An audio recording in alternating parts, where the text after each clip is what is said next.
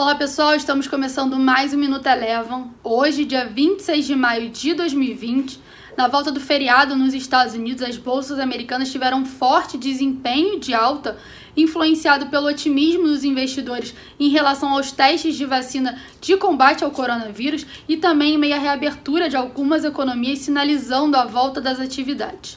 O S&P 500 encerrou o dia de hoje com alta de 1,23%.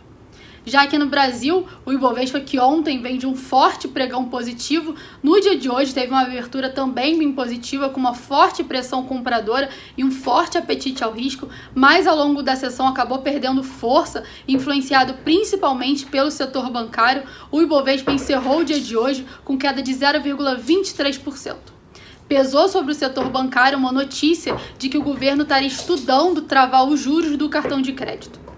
Já do lado positivo, com a divulgação dos resultados do primeiro trimestre de 2020, a Magazine Luiza animou bastante os investidores e hoje teve uma forte valorização, encerrando com alta de 6,75%, seguida aí também pelas demais companhias do setor de varejo.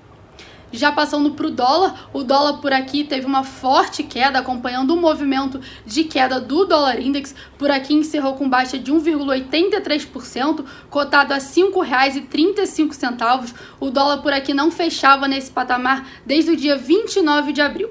O Minuto Eleven de hoje fica por aqui. Se você quiser ter acesso a mais conteúdos como esse, inscreva-se em nosso site www.elevafinancial.com e siga a Eleven também nas redes sociais. Eu sou a Jéssica Feitosa e eu te espero no próximo Minuto Eleven.